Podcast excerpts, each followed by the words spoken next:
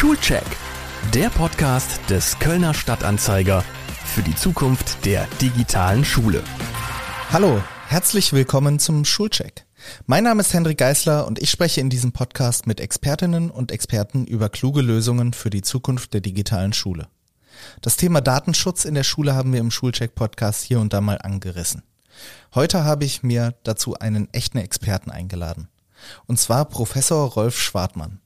Rolf Schwartmann ist Jurist. Er leitet an der Technischen Hochschule Köln die Forschungsstelle für Medienrecht und ist Inhaber der Professur für bürgerliches Recht und Wirtschaftsrecht. Vor allem ist er für mich einer der wichtigsten Experten für Datenschutzrecht in Deutschland. Rolf Schwartmann ist nämlich Vorstandsvorsitzender der Gesellschaft für Datenschutz und Datensicherheit und Mitglied der Datenethikkommission der Bundesregierung.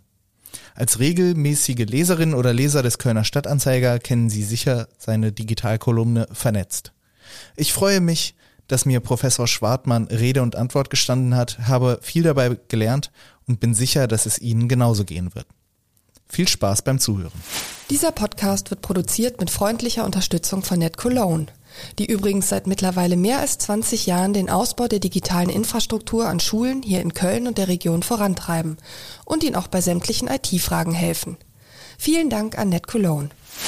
Hallo Herr Schwartmann. Hallo Herr Geißler. Seit Beginn der Corona-Krise sind wegen datenschutzrechtlicher Bedenken viele Lehrkräfte verunsichert und Eltern besorgt und ich bekomme sogar mitunter den Eindruck, dass Datenschutz pragmatische Lösungen bei digitaler Bildung auch verhindert, weil eigentlich gut geeignete Programme gar nicht eingesetzt werden dürfen. Äh, sagen Sie mir mal als Experte, täuscht mein Eindruck oder ist Datenschutz in der Schule tatsächlich Innovationsverhinderer? Also Datenschutz in der Schule ist eine Bremse. Ähm, diese Bremse ist europarechtlich ähm, vorgegeben. Warum? Weil die äh, Digitalisierung ganz viel möglich macht, auch unter Einsatz von, äh, von Daten, von Schülerdaten, ähm, was man nicht einfach so äh, unbesehen machen darf. Und äh, äh wenn der Vorwurf kommt, äh, der Datenschutz ist ein Innovationsverhinderer und eine Bildungsbremse, dann kann ich dem durchaus was abgewinnen, muss dem Datenschutz aber entgegenhalten, dass er natürlich die Funktion hat, ähm, naja, auch ähm, die Kirche im Dorf zu lassen. Denn nicht alles, was technisch geht, auch was in der Schule nicht geht und was man sich so einfach vorstellt, das ist dann am Ende des Tages auch sinnvoll.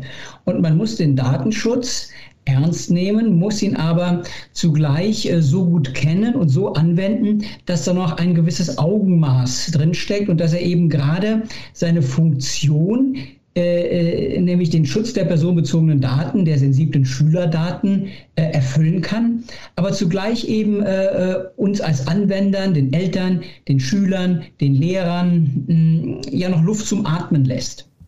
Sie haben jetzt gerade schon gesagt, man muss den Datenschutz sehr gut kennen, wenn man ihn anwenden möchte. Das führt mich zu einem Punkt, den ich eigentlich später anbringen wollte. Und zwar, dass ähm, je nach Bundesland, äh, je nach ähm, Gesetzgebung ähm, sind dann entweder an den Schulen einzelne Personen für die Prüfung des Datenschutzes verantwortlich. Äh, teilweise äh, gibt dann für die Schulträger Datenschutzbeauftragte. Das legen ja die Bildungsministerien der Länder dann fest. Ähm, ist das überhaupt von äh, Menschen, die ja in vielen Fällen Laien sind, äh, machbar, dieses komplizierte Datenschutzrecht zu durchblicken? Ja, das ist ein großes Problem. Also auch da muss man wieder abschichten. Der Datenschutz, und das war der Sinn der Datenschutzgrundverordnung, ist in ganz Europa gleich geregelt. Das ist die Idee. Hm, das macht auch Sinn, denn äh, ähm, ob Sie eine Online-Werbung in, in Irland oder in Portugal schalten, in äh, allen Fällen äh, soll ein gleiches äh, ähm, Rechtsregime gelten. So, jetzt haben wir aber die Besonderheit, dass in den Mitgliedstaaten, gerade wenn es um die Verwaltung geht, und dazu zählen nun mal auch die Schulen, die Bildung, natürlich auch Besonderheiten gelten. Es kann sein, dass wenn Sie einen Personalausweis beantragen äh, in Dublin, dass andere Voraussetzungen gelten als in Rom. Und das Gleiche wird man auch bei der Schule sagen können. Wenn eine Schule Daten verarbeitet im Rahmen der Schulzwecke in Deutschland, dann kann das, ähm, naja, in gewisser Weise unter etwas anderen Voraussetzungen äh, laufen als äh, das äh, in anderen äh, Mitgliedstaaten tut. Und das hat man gesehen bei der Datenschutzgrundverordnung, hat gesagt, wenn es um die staatliche Datenverarbeitung geht, dann ziehen wir letztlich eine ähm, Regel ein, die sagt, äh, man darf das an Daten verarbeiten, was zur konkreten Aufgabenerfüllung erforderlich ist. Also das ist die Regel. Das steht in der Datenschutzgrundverordnung so drin, das steht im Landesdatenschutzgesetz so drin, das steht sogar jetzt mittlerweile im Schulgesetz so drin. Aber der äh, äh, Grundsatz ist immer der gleiche. Ich darf das an Daten verarbeiten, was ich brauche. Und die ganz spannende Frage, die Sie mir jetzt natürlich stellen können, ist, was brauche ich denn konkret? Ich würde gerade diesen Paragraphen, den Sie auch gerade genannt haben, äh, schon nebenbei, ähm, würde ich gerade mal gern vorlesen. Das ist Paragraph 120 des Schulgesetzes, in dem es in Absatz 5 um die Daten der Schülerinnen und Schüler geht und auch der Eltern. Da steht äh, seit vergangenem Sommer drin, die Schule darf für den Einsatz digitaler Lehr- und Lernmittel personenbezogene Daten der Schülerinnen und Schüler und der Eltern verarbeiten, soweit dies für die Aufgaben der Schule erforderlich ist. Das könnte man, wenn man ein Laie ist, so wie ich, auch als Freifahrtschein für Lehrerinnen und Lehrer ähm, verbuchen. Ja, dann machen wir mal ein Beispiel. Sie machen Online-Unterricht mit den Schülern über ein Videokonferenztool. Äh, und ähm, jetzt gibt es zwei Möglichkeiten, den Unterricht äh, abzuhalten. Sie können genauso wie sich der Unterricht per Stundenplan in der Schule abspielt, den live äh, ähm, durchführen über die Videokonferenz. Sie können aber auch sagen, naja, ich äh, möchte äh, ganz gerne nur einmal äh, Englisch äh, fünfte Klasse unterrichten, deswegen mache ich mir eine Konserve und nehme das einfach mal auf. Da sitzen dann die Kinder im Unterricht und ähm, ich als Lehrer unterrichte und dann mache ich eine wunderschön konzipierte Stunde und die spiele ich dann immer ein, wenn ähm, die Kinder in dieser Stunde wieder Englisch haben. Und so kann ich mir für ähm, die komplette Schulzeit äh, Unterrichtsstunden äh, zusammenbasteln. Jetzt frage ich Sie, das ist beides mit Datenverarbeitung verbunden. Ne? Ist, ist das zur Aufgabenerfüllung erforderlich? A, der Live-Unterricht im Vergleich zu B der Aufzeichnung? Das wäre jetzt eine konkrete datenschutzrechtlich interessante Frage. Denn in beiden Fällen mache ich Schulunterricht. In beiden Fällen verarbeite ich Daten. In dem einen Fall natürlich eine viel intensivere Form der Datenverarbeitung als in der anderen, denn das äh, ähm, Aufzeichnen äh, äh, des Schulunterrichts und das spätere Weiterverwenden und Wiederverwenden ist natürlich eine wesentlich intensivere ähm, Eingriffshandlung in äh, die Grundrechte äh, der Schüler, die als Kinder besonders geschützt sind.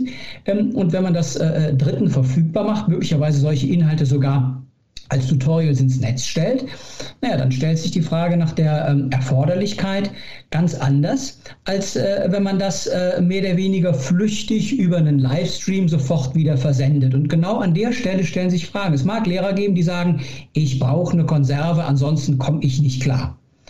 Und an der Stelle muss man sagen, nee, eine Konserve braucht man nicht. Man braucht das digitale Hilfsmittel Videokonferenz. Ansonsten kann ich in Zeiten der Pandemie den Unterricht nicht machen.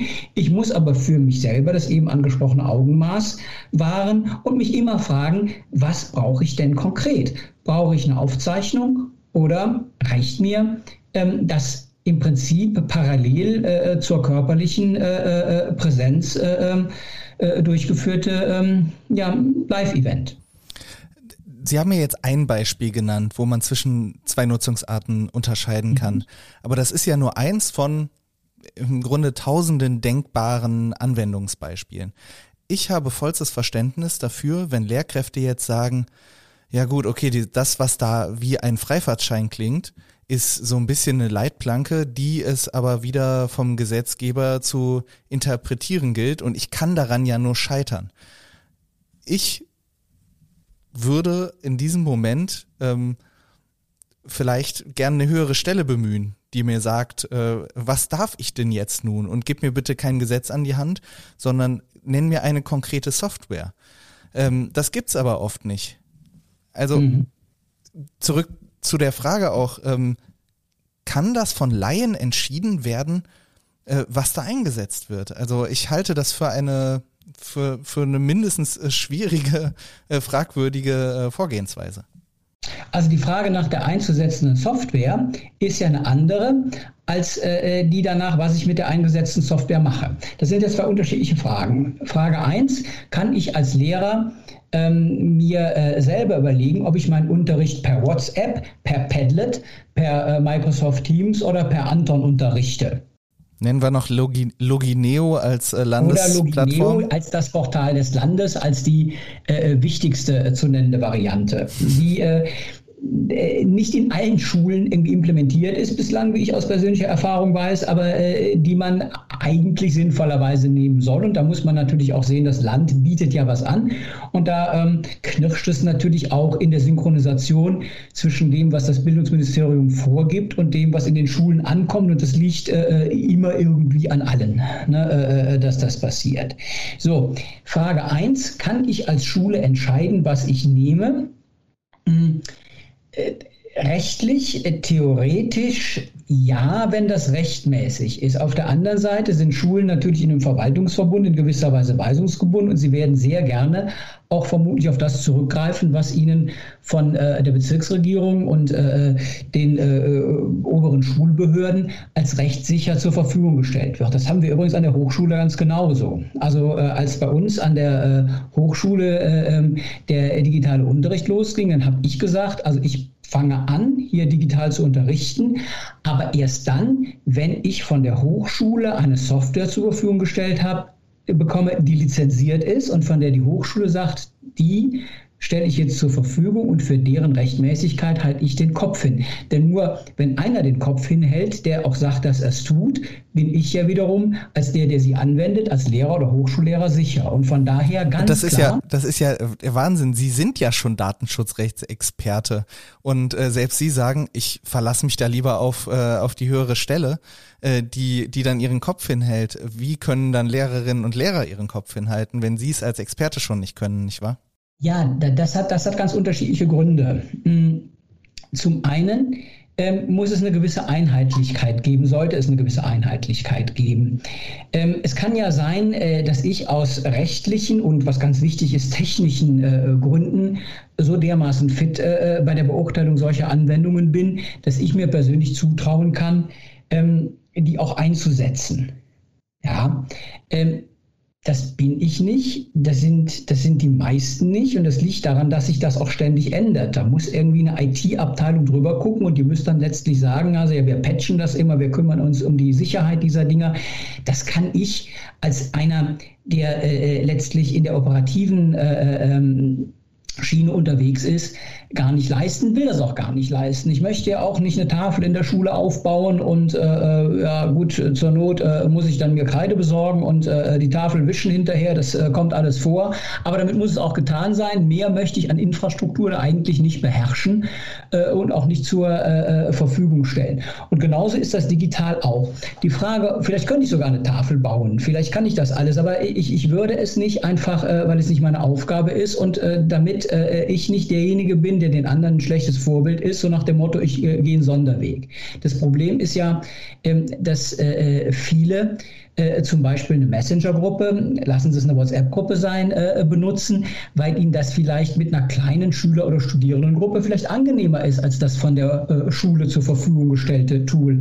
Und dafür würde ich ganz intensiv warnen. Das würde ich als, als Lehrer nicht machen. Ähm, einfach ähm, weil die Verantwortung äh, dafür äh, ähm, ja letztlich äh, von der Schule als Ganzer getragen werden muss und das muss sie auch autorisieren. Also Sie haben völlig recht.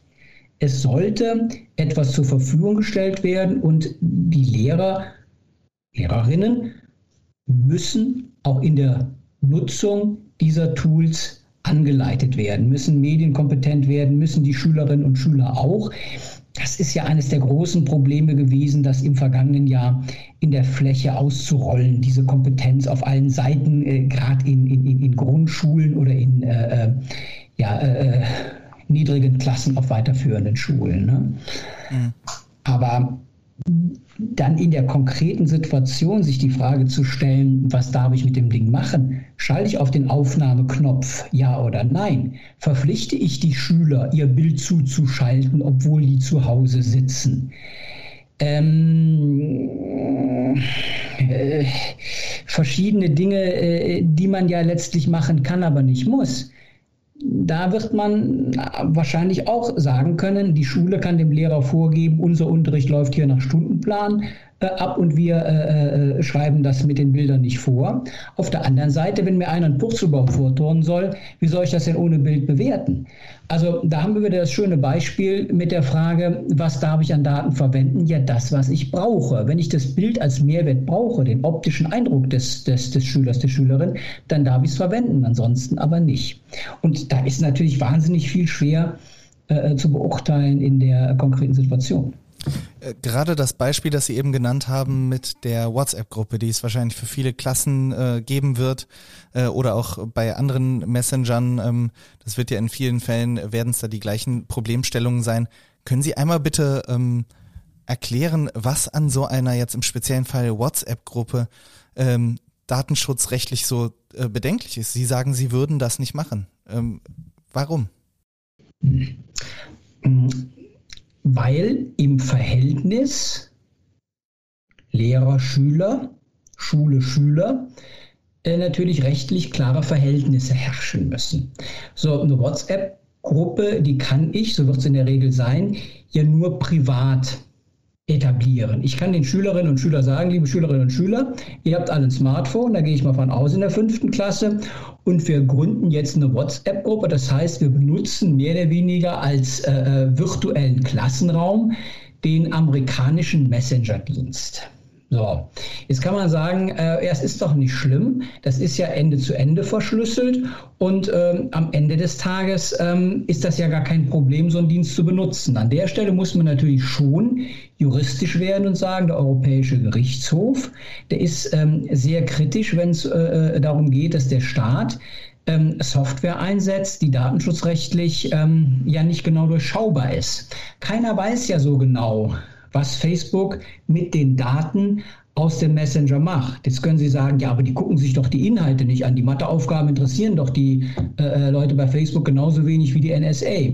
Das ist richtig. Aber was Facebook natürlich kann und vermutlich auch tut, ist die sogenannten Metadaten auswerten, sprich die Häufigkeit der Kontakte, wer kontaktet mit wem, wie lange, wie schnell schreibe ich, wie lange schreibe ich und so weiter. Und daraus bekommt man natürlich ein sehr genaues Profil der Schülerinnen und Schüler raus. Sie wissen, wann die online waren, ob sie geschwänzt haben äh, oder nicht und sie können sehr viel mehr daraus ablesen.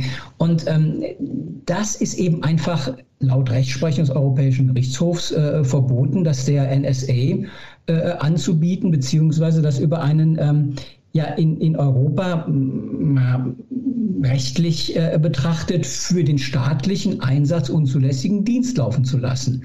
Ähm, das äh, äh, muss man schlicht so sagen, äh, äh, dass das, was man äh, in der privaten Nutzung tun darf, weil die Datenschutzgrundverordnung für private familiäre Zwecke gar nicht gilt, natürlich für das ähm, Rechtsverhältnis Schüler-Lehrer, was ein ähm, ja, staatliches Verhältnis zwischen Staat und Bürger ist, natürlich, äh, äh, natürlich voll gilt. Ne? Und da müssen Sie eben gucken, äh, dass eine ordentliche äh, Software zur Verfügung gestellt wird, die den rechtlichen Anforderungen standhält. Das ist das Problem bei WhatsApp. Ich würde noch mal gern ähm, äh, zur, den Faden von eben aufnehmen ähm, und ähm, zurückkehren ähm, äh, zur Frage, was Lehrerinnen und Lehrer denn dürfen. Es gibt gab diesen Paragraphen oder gibt diesen Paragraphen, über den wir eben gesprochen haben.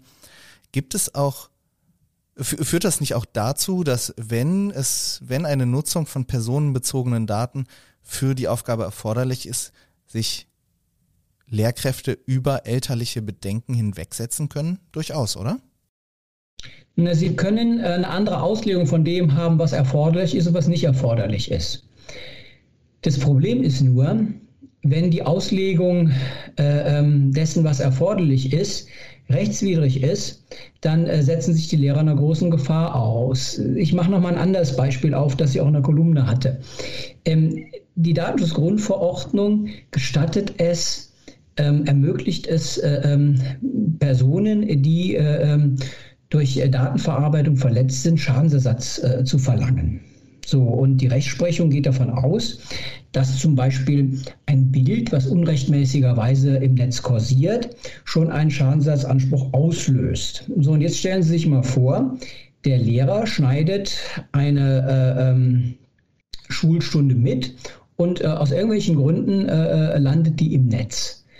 Naja, dann hätten wir einen äh, äh, Art Eherschaden, weil äh, das Bild des Kindes in der Schule im Netz verfügbar ist. Und an der Stelle ist es möglich, dass Eltern äh, den Lehrer in dem Fall sogar persönlich auf Schadensersatz verklagen, weil der natürlich gar nicht angehalten war, äh, äh, dieses Video ins Netz zu stellen. Also diese Risiken bestehen. Also Sie haben recht. Man kann ganz unterschiedlicher Auffassung sein, was man auf Basis dieser Norm, ich darf das, was erforderlich ist, tun. Nur wenn man sich verhaut, äh, dann setzt man sich, äh, und das ist eine bittere äh, ähm, Konsequenz äh, des Datenschutzrechts, äh, einem äh, Schadensersatzanspruch aus. Man kriegt noch nicht mal von der Behörde ein Bußgeld, das kriegen nämlich staatliche Stellen nicht, aber diesen Schadensersatzanspruch, den fängt man sich möglicherweise schon ein. Und ähm, das ist schlicht ein Recht, das, das Eltern im Prinzip haben. Kann man dann so ein bisschen vielleicht als, ähm, als äh, andere naive Lösungen an die Hand geben, ähm, nutzt einfach keine Softwarelösung von US-Konzernen? Ist das die Lösung des Problems? Wenn Sie die Datenschutzaufsichtsbehörden fragen, ähm, jedenfalls äh, ein Teil dieser Datenschutz, also in Deutschland ist das ja so, die Datenschutzaufsichtsbehörden äh, äh sind äh, äh, landesweit äh, unterschiedlich. Es gibt den Bundesdatenschutzbeauftragten, der ist aber nur zuständig für Bundesbehörden und Telekommunikationsunternehmen. Und ähm, für ähm, die Datenverarbeitungen in den Bundesländern sind sogenannte Landesdatenschutzaufsichtsbehörden zuständig. In jedem Bundesland anders. Und die haben unterschiedliche Meinungen. Äh, das ist ihr Stichwort. Wie soll man sich denn da noch zurechtfinden? Etwa zu der Frage, ob man ähm, einen Dienst wie äh, Zoom oder Microsoft äh, Teams einsetzen darf für schulische Zwecke. Ähm, es gibt Behörden, die sagen, naja, man darf das bis auf weiteres tun. Das liegt daran, dass Microsoft sich extrem bemüht, da wie soll man sagen, äh, datenschutzkonform zu agieren und das auch erfolgreich tut. Und es gibt andere, die sagen, nein, das reicht uns nicht. Der Europäische Gerichtshof hat entschieden, dass eine Software, die theoretisch dem Zugriff der NSA offen steht, und das tut übrigens jede E-Mail, die sie in die USA versenden, äh, äh, da kann die NSA theoretisch reingucken, weil sie muss in den USA ja geöffnet werden und damit ist die NSA theoretisch zugriffs befugt oder berechtigt nach amerikanischem Recht. Und ähm, genauso ist das bei den Datenverarbeitungen, äh, die durch die ähm, äh, amerikanischen äh, äh, Softwareangebote funktionieren. Das können Sie sagen, und das ist auch eine äh, wichtige Konsequenz, man hostet Daten nur noch in Europa. Und wenn die Daten nur in Europa gehostet sind, ähm, dann ist das schon mal besser. Das stimmt. Ne? Und ähm, deswegen gibt es Dienste, die darauf achten, dass die Daten, die verwendet werden, nur in Europa gehostet werden. Und wenn man ähm, das beherzigt, äh, dann kann man durchaus, das ist meine äh, äh ausdrückliche Auffassung, ähm, äh, US-amerikanische äh, Software benutzen, ähm, weil äh, dann eben kein Grund dafür besteht, äh, sie ähm, ja als nicht-europäische Software zu behandeln. Andererseits ähm, besteht auch keine Sicherheit, wenn man jetzt europäische, also nicht per se Sicherheit, wenn man europäische äh, Programme nutzt. Eben im Vorgespräch haben Sie gesagt, wir sollten mal über das Beispiel äh, der App Anton reden. Können Sie ja. mir davon mal erzählen? Anton ist eine App von einem Berliner Start-up, die wird äh, in Schulen benutzt und ähm, die kam deswegen gut weg, weil sie sehr sparsam Daten verarbeitet. Ne? Aber natürlich trotzdem brauchen sie, wenn sie äh, mit Schülern irgendwas organisieren, natürlich schon irgendwie Geburtsdatum, Namen und den ganzen Kram. Und ähm, bei so einer App kommt es natürlich darauf an, dass diese Daten, ähm, so sparsam sie auch noch erhoben äh, äh werden, äh, vor dem Zugriff Unberechtigter geschützt sind. So, und jetzt ähm, ist es so, dass äh, bei diesem Anbieter von Anton äh, äh ja die Sicherheitsarchitektur nicht sofort NOx-mäßig ausgestaltet war, wie man sich das gewünscht hatte. Die Daten lagen zeitweise frei. Das war äh, ein Skandal. Ganz davon abgesehen hatte äh, Facebook letzte Woche in einem viel größeren Umfang einen sehr ähnlichen Skandal, wo Daten frei rumlagen und die dann sagten, naja gut, gut, das äh, ist ja nicht ganz so wild. Ne? Und ähm, das Problem haben sie äh, natürlich bei großen Anbietern wie auch bei kleinen. Aber ich würde mal die These behaupten, dass die äh, weltweit äh, gespiegelte Sicherheitsarchitektur von Microsoft ähm, stabiler funktioniert als die eines äh, mal böse ausgedrückt europäischen Wohnzimmerservers und auf den Punkt gebracht, nur weil ein Angebot aus Europa kommt, ist es nicht zwangsläufig ein äh, Angebot, was ich äh, äh bevorzugen muss, sondern da kommt es darauf an, mh, hm, ob jetzt das konkrete Angebot äh, äh, auch dann sicher ist, äh, wenn es aus Europa kommt. Und ähm, das haben wir ja gesehen bei Anton, das ist nicht zwingend der Fall. Ich würde jetzt gern, ähm, wo wir uns so langsam Richtung, Richtung Ende des Podcasts bewegen, nochmal über ein konkretes Beispiel sprechen aus Berlin. Das hatten Sie auch schon mal in einer ähm, Kolumne im Kölner Stadtanzeiger besprochen. Ich erkläre es mal kurz den Zuhörerinnen und Zuhörern.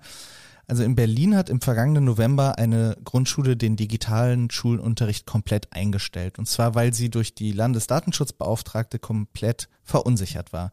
Die landeseigene Anwendung des Landes Berlin wurde von ihr nicht empfohlen. Also hat das Land gesagt, ich nutze die Pinwand-Software Padlet und das Videokonferenztool Teams, hole mir dafür von den Eltern die Einwilligung ein zur Nutzung und was folgte, war eine Verwarnung der Datenschutzbeauftragten, weil sie gesagt hat, die Einwilligung oder die Einverständniserklärung sei nicht korrekt formuliert gewesen.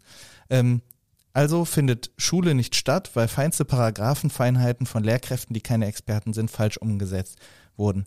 Müssen wir ähm, vielleicht Ausnahmeregelungen für Pandemie-Bildungsnotfälle schaffen oder ähnliches? Ähm, müssen wir da nicht irgendwie pragmatischer mit, ähm, mit dem Datenschutzrecht umgehen können? Wenn man in Verordnungen schaut, dann muss man Sätze fünfmal lesen, bis man sie verstanden hat, wenn man so ein Amateur ist wie ich in dem Fall. Ähm, das kann doch nicht sein. Ja, da haben Sie völlig recht. Das Problem bei der Berliner ähm, Schule war aber, war aber ein anderes. Also ich, ich, ich äh, äh, äh, räume das ein. Das ist wahnsinnig schwierig, das ist wahnsinnig kompliziert. Ähm, das zu begreifen, man ist völlig verunsichert. Die Berliner Schule war ja ein perfektes Beispiel. Die hatten sich äh, bemüht, alles super zu machen und am Ende des Tages äh, äh, haben sie dann von der Aufsichtsbehörde ähm, ja letztlich sich eine Sanktion gefangen. So, aber jetzt muss man sich den Fall mal genau angucken, woran lag das? Äh, Padlet ist sowas wie eine digitale Pinnwand. Die können Sie benutzen, ohne dass Sie sich einloggen müssen. So, für so ein Ding eine Einwilligung zu verlangen durch die Aufsichtsbehörde in Berlin ist völlig schräg. So, das Problem war, nicht, dass die Schule einen Fehler gemacht hat, sondern dass die Datenschutzaufsichtsbehörde in Berlin den Fehler gemacht hat und auf der Basis zu einer weiteren Verunsicherung äh, äh, geführt hat bei der Schule, die dann letztlich gesagt hat, na gut, wenn wir Padlet schon nicht benutzen dürfen, ja dann machen wir bitte schön aber jetzt hier die amerikanische äh, Software Teams oder was nur mit Einwilligung. Naja, wir haben ja eben über die Norm geredet, dass die Schule die Software oder die Daten verarbeiten darf, die sie braucht, um ihre Aufgabe zu erfüllen. Und jetzt würde ich mal die These wagen, Sie können im Jahr 2021 mangels Alternativen ohne amerikanische Software keine Bildungsangebote ausrollen. Sie können auch viele andere Angebote nicht ausrollen. Kein Gericht, kein Verlag, keine Zeitung, keine Hochschule kann ohne ein Word-Dokument aufzumachen irgendwie funktionieren oder eine Excel-Tabelle. Mit anderen Worten, ähm, Sie brauchen das, um ihre Aufgabe zu erfüllen. Und meine feste Überzeugung ist, die Schule in Berlin hat alles richtig gemacht. Sie brauchte keine Einwilligung für Padlet und sie brauchte vor allen Dingen auch keine Einwilligung für den Einsatz von Teams. Warum? Weil sie Teams in der ja maßvoll angewendeten Form, also sprich ohne Aufzeichnen, sondern nur mit Video natürlich zur Aufgabenerfüllung braucht. Also das Problem ist auch, dass Datenschutzaufsichtsbehörden überschießend und falsch reagieren. Und an der Stelle muss man in der Tat sagen, da streicht man äh, äh, wirklich die Segel als Journalist, auch als Datenschutzexperte, als Lehrer, als Schüler allemal und sagt ja ganz ehrlich, also was soll man denn dann noch tun, äh, wenn wir es äh, äh mit diesem in Anführungsstrichen vollkommenen Wirrwarr zu tun haben. Großes, großes Problem ähm, des äh, europäischen Datenschutzrechts. Ja, ähm, Auf der anderen Seite, Sie haben gefragt, kann man nicht ein bisschen Corona-Ferien machen? In Zeiten der Pandemie äh, muss man da nicht äh, äh mal mit einem ganz dicken Daumen werten.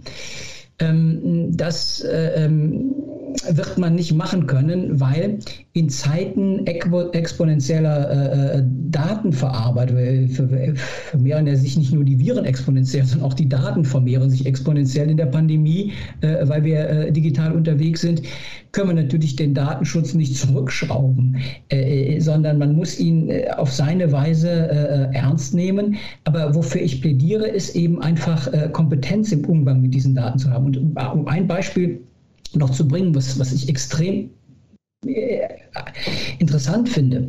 Äh, äh, Sie kriegen von der Schule manchmal, ähm, manchmal Mails mit Informationen über die Schule. Und da steht dann drin, diese E-Mails, die dürfen wir Ihnen nur dann schicken, ähm, wenn Sie eingewilligt haben, dass Sie diese E-Mails von uns kriegen. Naja, was ist denn, wenn jetzt ein Elternteil nicht einwilligt? Ist die Schule äh, äh, dann daran gehindert, äh, die Schulinformationen an die Eltern per E-Mail zu verschicken? Oder muss sie es machen, weil sie das für ihre Aufgabenerfüllung braucht? Also das erleben wir ja häufig.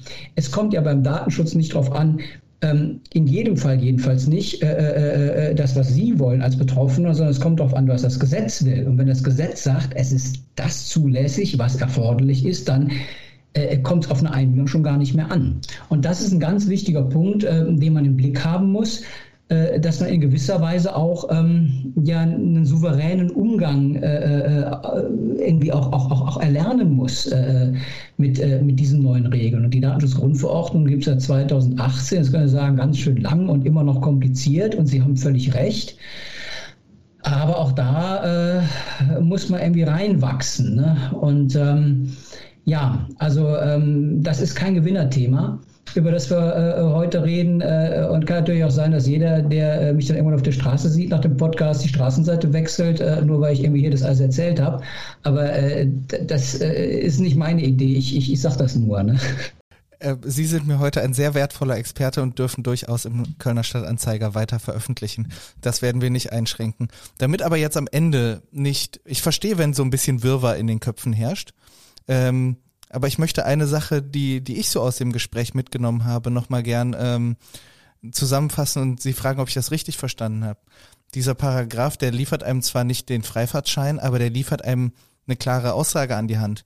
Prüfe, was, was wirklich erforderlich ist und dann darfst du auch personenbezogene Daten erheben. Das heißt, einfach, die, wenn man sich gewissenhaft die Frage gestellt hat, was ist erforderlich, dann ist man fast schon auf der sicheren Seite. Also ich finde, ähm, da haben Sie äh, äh, ja viel gelernt. das ist so, klar. Äh, äh, Sie gingen rein mit der Frage, das ist ja völlig, äh, völlig wirr. Ich soll nur das äh, an Daten verarbeiten, was ich brauche. Und am Ende sagen Sie, naja, wenn ich mir ernsthaft die Frage stelle, was brauche ich denn, dann darf ich das auch. Und genau das sagt diese Norm das, was zur Datenverarbeitung oder was zur Aufgabenerfüllung an Datenverarbeitung erforderlich ist, das darf ich benutzen. Und genau das, was Sie gerade ansprechen, ist auch die Marschroute des Gesetzes. Ähm, jeder ist für Datenverarbeitung selbstverantwortlich. Ein Foto, das kommt nicht von ganz allein ins Internet, das muss ich erst noch twittern. Und ähm, genau diesen Impuls äh, äh, äh ist äh, ähm, Twittern äh, äh, äh, ja, äh, Silber oder ist nicht Twittern Gold? Äh, äh, diese Frage muss man sich natürlich bei, bei, bei jedem Knopf, den man drückt, der dann Datenverarbeitung ähm, nach sich zieht, sich stellen. Und ähm, ja, das verlangt viel Verantwortung bei jedem von uns. Und die Schülerinnen und Schüler, die lernen das von den Lehrerinnen und Lehrern. Und von daher ist diese Zeit äh, nicht nur äh, schmerzhaft, sondern auch lehrreich in, in vielerlei Hinsicht. Und äh, das gilt natürlich auch für äh, den Einsatz von ähm, digitalen Mediendiensten nach datenschutzrechtlichen Vorgaben. Herr Professor Schwartmann, vielen, vielen Dank, dass Sie mir geholfen haben durch den Datenschutz-Dschungel. Ich bin froh, dass ich kein, äh, keine Lehrkraft bin, die da jetzt eine Entscheidung treffen muss, aber traue das auch ähm, äh, allen, die ähm, äh, allen Lehrerinnen und Lehrern, äh, die in den Schulen unterwegs sind, traue ich das auch zu. Insofern, ich bleibe optimistisch. Ich traue das auch jedem zu. Also das ist äh, was, was man, ähm, äh, ähm, so wie Sie es eben so schön gesagt haben, also mit ähm, äh, äh gesundem Menschenverstand äh, jedenfalls äh, ähm, in vielen Situationen lösen kann. Und genauso äh, gebe ich Ihnen recht, es wird Situationen geben, ähm, da sind sie ähm, völlig auf sich gestellt und ähm, haben keine Chance, äh, das wirklich richtig zu machen. Und ähm, ja, das äh, ähm, ist halt äh, einfach ähm, ja, ein Missstand. Vielen Dank, dass Sie sich die Zeit genommen haben. Alles Gute. Danke, Ihnen auch. Wenn es Ihnen, liebe Zuhörerinnen und Zuhörer, gefallen hat oder auch nicht, freue ich mich über Ihr Feedback per Mail an schule.dumont.de. Meinen Dank richte ich auch heute an die Kölner Versicherung DEVK, die den Schulcheck präsentiert und unterstützt. Zu guter Letzt gibt es eine Ankündigung in eigener Sache.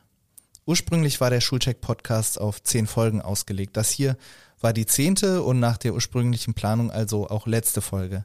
Aber Schule, Bildung und ihre Gegenwart und Zukunft sind für uns beim Kölner Stadtanzeiger ein solch wichtiges Thema, dass der Schulcheck-Podcast hier nicht endet, aber ein paar Änderungen unterzogen wird.